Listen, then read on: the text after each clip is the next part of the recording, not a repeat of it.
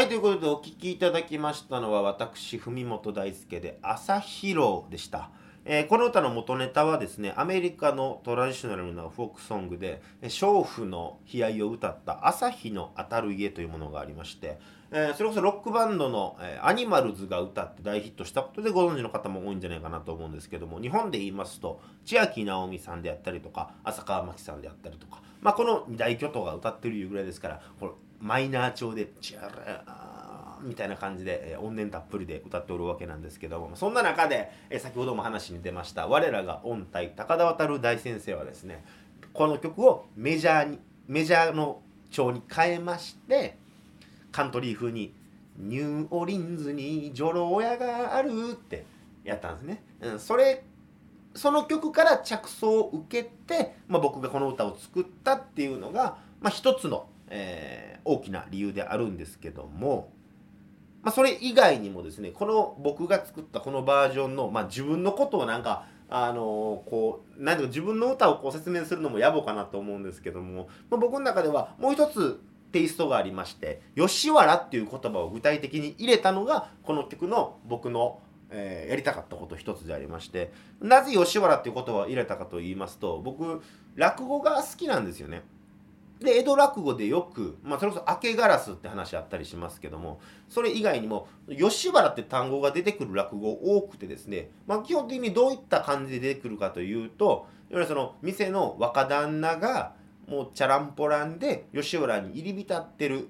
番頭藩どうにかしてくれまへんかみたいなそういう話が、まあ、めちゃくちゃ髪型な喋り方ですけど、まあ、そういう話が多かったりして吉原っていうものに一回行ってみたいなと思って僕それ何年前か忘れたけど東京ライブしに来た時に吉原一回遊びに行ったことがあるんですよね。でこれはね僕一回どっかで喋りたいなと思ってたんですけど結構時間食うんでどこでも喋れなくてこうやってラジオまあラジオやってやっとこのことを喋れるなって思うんですけどそのね吉原の近くには山屋があるんですよ。まあ、山屋って皆さん、まあ、知ってる方もねピンときた方で言うと岡林の上さんの山屋ブルースですよ。今日の仕事は辛かったっていう そんなな小林明みたいな歌い方になりましたけど、まあ、そう山屋ブルースでおなじみの山屋もね近くにあるんですよ結構もう徒歩10分圏内ぐらいにあってそれ関西で言うといわゆるその西成と富田新地が近いのと一緒で労働者の町と遊郭っていうものはすごく密接な関係があるんだなっていうまあ一つこれも言いたかったことなんですけどでねその吉原の近くに南千住という駅がありましてそこからね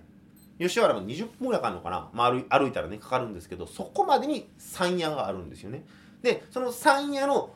入り口らへんに涙橋っていうまあ、今ないんですよ。江戸時代に実際はなくなってるみたいなんですけど涙橋っていう橋がね昔昔かかったみたいなんですよ、まあ、その跡地みたいなの今あったりするんですけどでその涙橋が何ぞやと言いますとその南千住の駅から涙橋を越えた先には、まあ、先ほど言ったように吉原がありもう一つね処刑場があったんですって。だからその涙橋を渡るっていうことはもうこの現世にはいわゆる普通の暮らしには戻れなくなるっていうことなんですよ。だからその涙橋から後ろを振り返った時にもう現世には戻れないんだなという。意味で涙をそのね涙橋を渡った人間は処刑されるか遊郭に行くかどっちかやからで現世を思って涙を流すということで涙橋というね橋になってるわけなんですよね。でですよ。でですよ。でその涙橋っていうものを題材にした漫画が何かちょっと明日のジョーですよ。明日のジョーで丹下断平がねジョー涙橋を渡るのだ逆さに渡るのだって言うてるわけですよ。それはそういう境遇から越えて逆境を越えて俺たちは強くなるんだってそういう意味があるわけですよね、まあ、ちなみにその、えー今山谷の、まあ、商店街なくいろは坂商店街なくなっちゃいましたけども、まあ、その先の方にはジョーの土蔵が実際立ってたりするんですけども、まあ、そういう話があって。でそっから吉原の方に行きますわな。行ったら吉原ってさっきの歌でも歌いましたけども吉原っていうのは結構その、えー京都と一緒で5番の目みたいな感じになってるんですよ。で東西南北に門があるんですよ。いわゆる大きな門がありまして、えー大門大門っていうかな？ありまして。でそこが閉じたらもう逃げれないんですよね。その遊女たちは。だからこそ吉原大炎上って皆さんも聞いたことあるかもしれないですけども起こった時に吉原で火事が起こった時に門は閉まってる逃げれない。だからえー、大勢の方が亡くなったっていうそういう、えー、史実もあったりとかしてでそれを、うん、亡くなった遊女を祀るための池があってその池の中心に、えー、仏さんが、えー、観音像が立ってたりとかして、まあ、そういう歴史的な史実を知ったら結構面白くて。でね歌の中にも出てきました。見返り柳というものがね吉原にはありましてそれはどういうもの？これは結構粋やなって僕思うんですけど、まあ、そういう4つのかもう5番の目みたいに区切られてる吉原があってでそこから吉原を一歩出たら道路が S 字カーブになってるんですよ。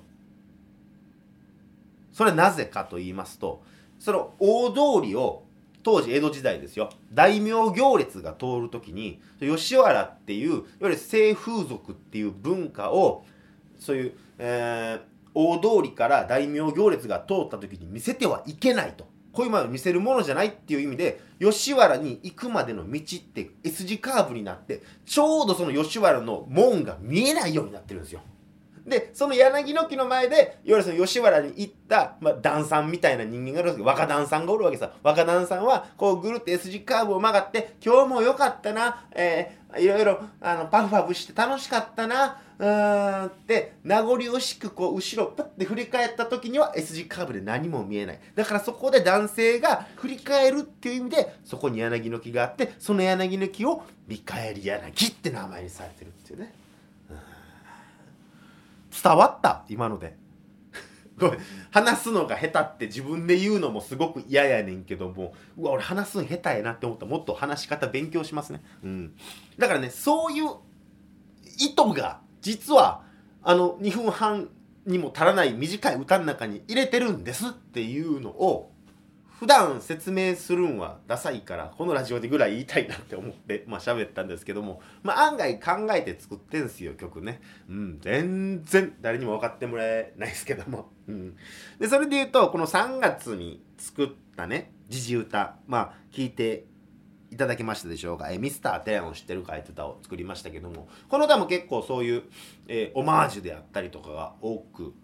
えー、僕の中では作っておりまして、まあ、どういった部分にオマージュがあるのかということも、まあ、そういった意味で考えながら一度聞いていただければなと思います。聞いてください。文元大好きでミスターテレアンを知ってるかい？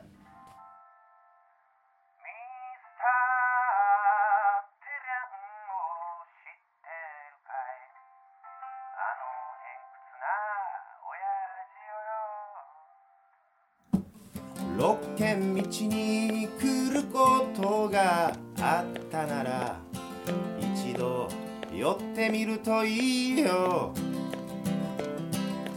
運が良ければ空いてるさ。喫茶スズランにね。レモンチューハイとタバコ競馬にフォークソング。そして何より愛してるママのしげちゃんを。ほらまた頼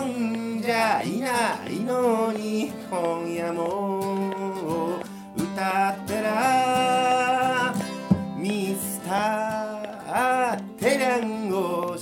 てるかい愛すべき歌歌いようよ。そうだ一つ教えておこう。焚きつけすぎにはご注意を。下の話からミサイルまで朝まで付き合うことになるよ。あらやん呆れて帰る頃ふと懐かしむあの頃。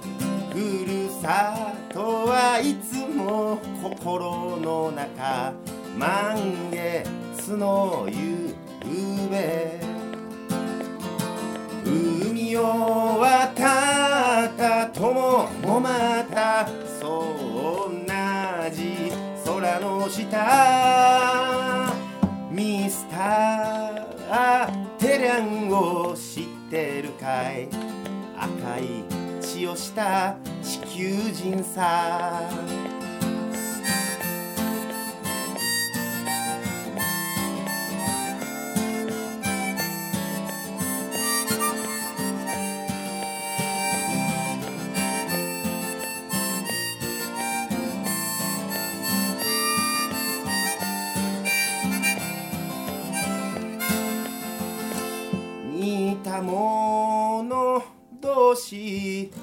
んやから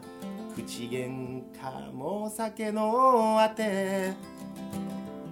気がつきゃ二人の顔にほらむくげの花が咲く。いつか分かり合える時が来るさ。きっときっと。ミスターテランを知ってるかい？あの偏屈な親父をよ。ミスターテランを知ってるかい？俺のアボジよよ。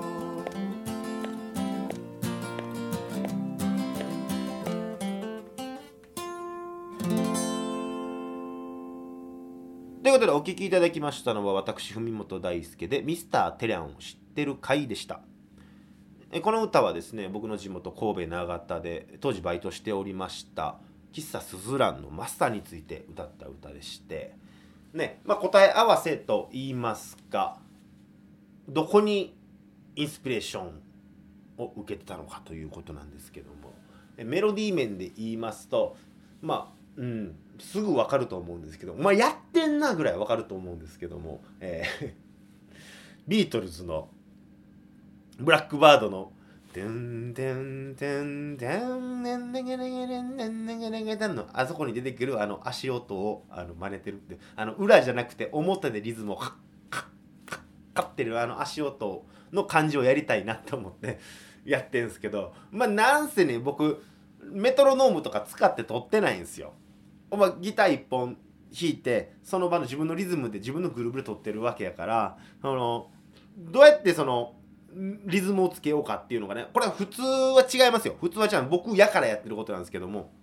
そのどうやってリズムの感じをつけようかって思った時にほともう1から100までリズムブレブレの中でその自分のリズムに合わせてカッカッカッカッって当てるっていうすっげえ面倒くさい作業をして実はこれ作ってんすよ。その苦労を分かってほしい。どっかで言いたかった。分かってほしいんですよ。